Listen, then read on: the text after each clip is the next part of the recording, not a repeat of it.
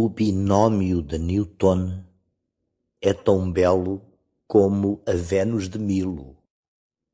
O que há é pouca gente para dar por isso. Álvaro de Campos, heterónimo de Fernando Pessoa, na voz de Mário Viegas.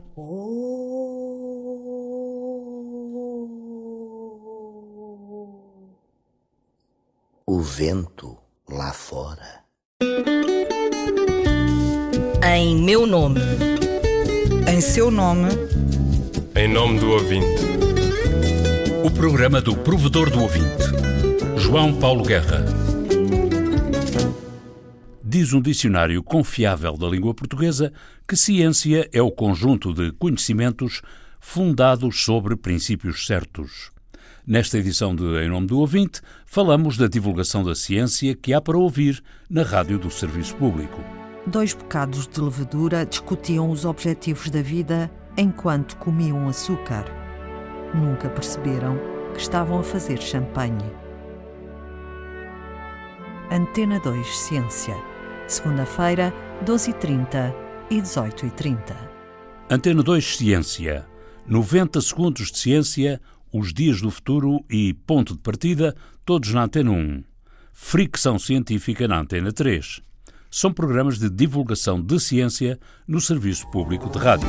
Inovação, tecnologia, desenvolvimento, novos projetos. Os Dias do Futuro. Investigadores e outros protagonistas expõem na Antena 1 ideias, inventos e originalidade. Os Dias do Futuro. Os Dias do Futuro.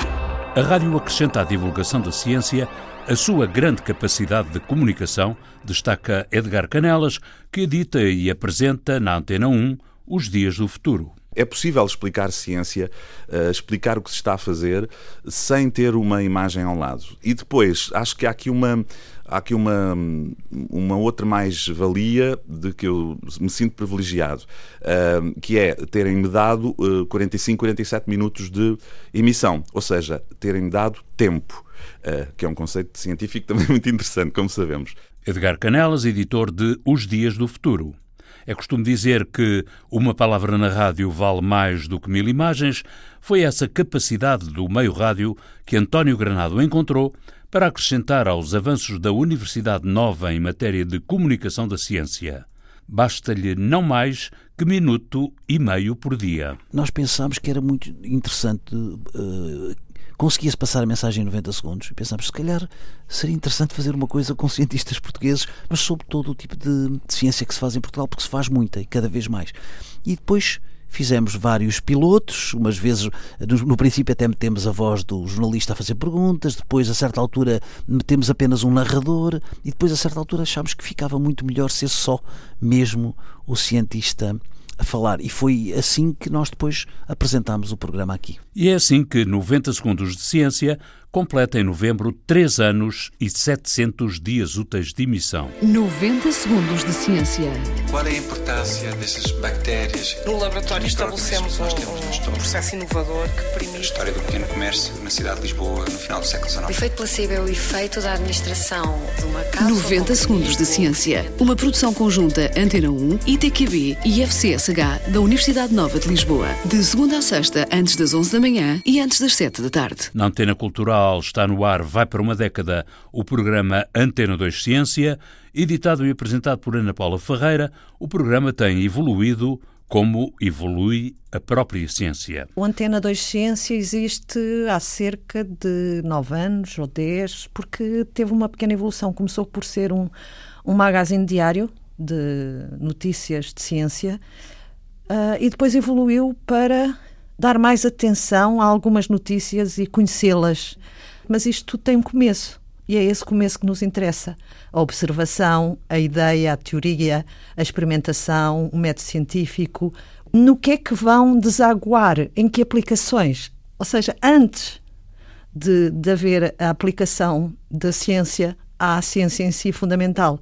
Uh, e é este mistério, que continua a ser um mistério, que nós vamos desvendando na Antena 2 Ciência uma vez por semana. Na Antena 3, a cultura pop deu a volta ao texto e o programa de divulgação da ciência intitula-se Fricção Científica.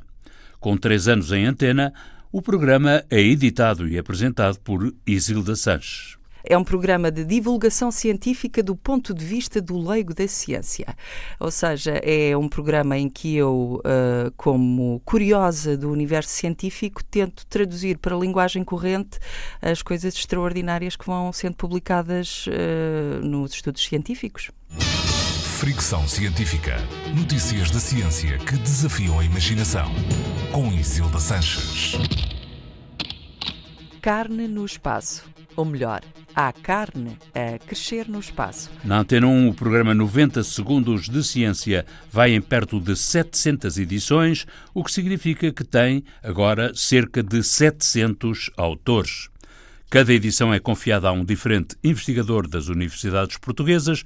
António Granado explica que o objetivo é assegurar a maior diversidade dos programas. A nossa ideia é mostrar que a ciência não é só medicina ou não é só a biologia. A ciência vai desde a antropologia, eh, passando pelo direito, pela história eh, e vai até à física de partículas, não é? E também dar o mesmo espaço às várias uh, universidades, institutos de investigação, institutos politécnicos do país. E, portanto, é muito importante mostrar que em muitas destas instituições está a fazer ciência, está a fazer ciência muito interessante e ciência que uh, muita dela se pode aplicar ou se aplica no nosso dia a dia. Também na Antena 1 e com o mesmo ponto de partida, Eduardo Maio traduz para o cotidiano as aplicações das descobertas científicas. O formato do programa tem, é muito uh, uma espécie de um puzzle onde se vão juntando uh, no, no mesmo tema vários investigadores que trabalham aquela área e também, muitas vezes, uh, situações de reportagem que têm muito mais a ver com a vida das pessoas no dia a dia. Na Antena 2, o formato da divulgação científica submete-se ao conteúdo de cada programa e Ana Paula Ferreira escolhe para cada edição o modelo mais adequado da Antena 2 Ciência. É conforme.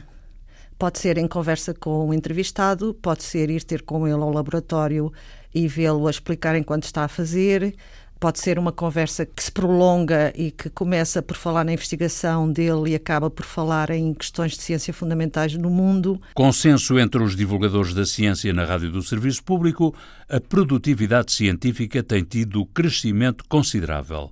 Portugal não escapa a esta tendência e o ponto de partida de Eduardo Maio centra-se na investigação nacional tem como objetivo divulgar o trabalho uh, de investigação que se faz em Portugal e o trabalho dos investigadores em todas as áreas uh, e, sobretudo, divulgar o trabalho uh, que é feito em português, digamos assim. António Granado tem uma ideia definida sobre o ponto de partida do crescimento científico num país entrevado pela Inquisição e o obscurantismo. Em Portugal, Uh, o que me parece que aconteceu nos últimos anos e que foi mais importante foi o impulso que foi dado a partir dos anos 80 na avaliação da ciência que é feita em Portugal e no aumento da produtividade científica. Não é? Isso começou com o Mariano Gago, quando o Mariano Gago resolveu fazer a avaliação dos centros de investigação. Pela mão da ciência e embalado pelo sonho, o mundo pula e avança. Albert Einstein, em 1930, sonhando com um mundo melhor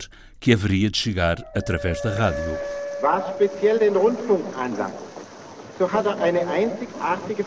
A rádio deverá cumprir uma função única e especial para a reconciliação internacional. Até agora, os povos foram obrigados a conhecer-se quase exclusivamente através da imagem distorcida da sua própria imprensa diária.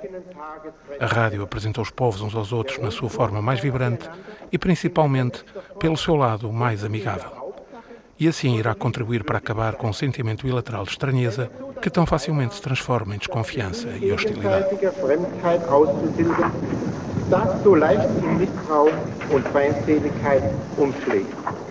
Em 2019, ainda ninguém inventou forma de chegar à paz universal, mas não faltam outras descobertas e os editores de programas de ciência da Rádio do Serviço Público aceitaram o desafio de escolher uma única descoberta, das mais recentes, entre as várias que divulgam nas antenas da rádio. Agora tem que escolher. Isso é lixado.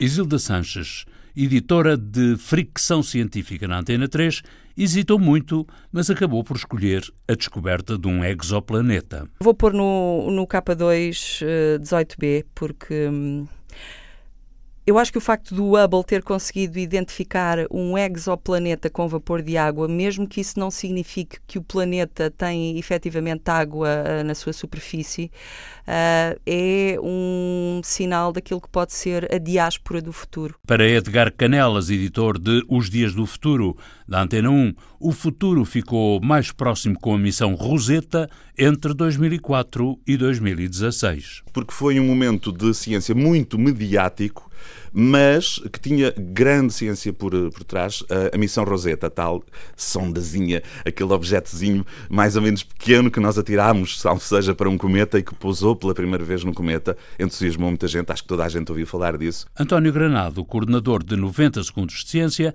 aponta a área da saúde como aquela em que mais avanços científicos se verificaram e produziram efeitos. Estou-me a lembrar da questão da SIDA, não é? A SIDA, a ciência ajudou a transformar uh, a SIDA uh, numa doença crónica, não é?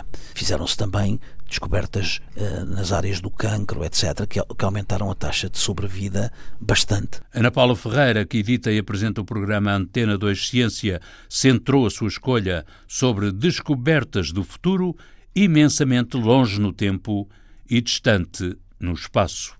E eu, no mundo cósmico, destacaria este ano um evento que foi extraordinário para o meio científico astronómico, que foi conseguirem iluminar, conseguirem tirar uma foto de um buraco negro. E perguntava a alguém: será que nós vamos ser engolidos pelo buraco negro? E, e, alguém replicou: não, é, está a 55 milhões de anos-luz, está muito no passado. Não há hipótese de nos encontrarmos nesse tempo. E Eduardo Maio, autora do programa Ponto de Partida da Antena 1, escolhe a genética uma área de conhecimento que está a contaminar todo, todas as outras áreas, desde a saúde até à, por exemplo, até à história, uh, à arqueogenética, uh, por exemplo. Uh, eu penso que o desenvolvimento da genética é talvez uma das áreas para seguir com mais atenção durante os próximos tempos. A ciência conta e pode contar com a capacidade de comunicação da rádio para a divulgação das ideias e dos factos científicos. Tanto quanto possível, a rádio no último século foi dando voz à ciência. Não há prazer espiritual igual àquele que se tem quando se descobriu um facto novo na ciência é o maior dos prazeres, é a maior das alegrias. António Egas Muniz, nos arquivos da Rádio do Serviço Público. A gravação da voz do médico português foi cedida à emissora nacional por um ouvinte no início de 1949. Em outubro desse ano, Egas Muniz foi distinguido com o Prémio Nobel da Fisiologia e da Medicina pelo desenvolvimento da leucotomia pré-frontal. Entrando na máquina do tempo, que ainda alguém há de inventar, encontramos outros dois premiados não pelas descobertas, mas pela divulgação. Apenas com 90 segundos de ciência, o programa da Antena 1 e da Universidade Nova conquistou este ano o prémio Gulbenkian de Conhecimento.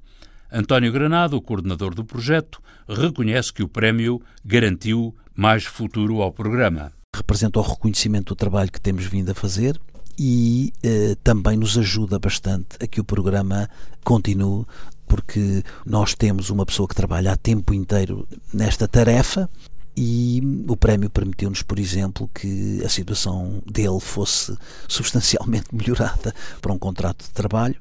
Eh, Ajudou-nos também a divulgar ainda mais o programa. Os Dias do Futuro, outro programa de divulgação da ciência na Antena 1, com a edição de Edgar Canelas, foi distinguido no ano passado com o prémio Ciência Viva. Foi um reconhecimento vindo do outro lado e para mim foi uma agradável surpresa que eu devolvi de imediato aos cientistas e aos comunicadores, que ao longo deste tempo foram eles que construíram o programa com o seu entusiasmo e a tal capacidade de comunicar o trabalho que fazem. Foi um, um reconhecimento muito, muito, como dizem os brasileiros, não é? Prazeroso.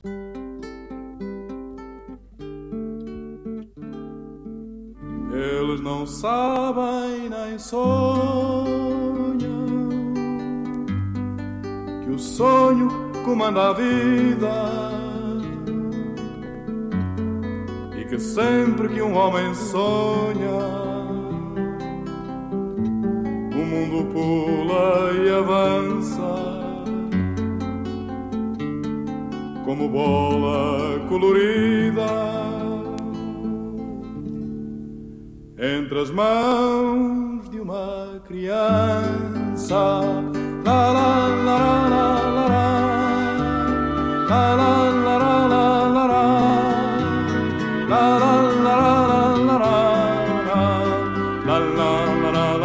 Pedra Filosofal, poema de António Gedeão, música e interpretação de Manuel Freire. A música do genérico do programa do Provedor do Ouvinte é da autoria de Rogério Charras, interpretada pela guitarrista portuguesa Marta Pereira da Costa e o contrabaixista camaronês Richard Bona. Montagem de João Carrasco, ideias e textos de Inês Forjás, Viriato Teles e João Paulo Guerra.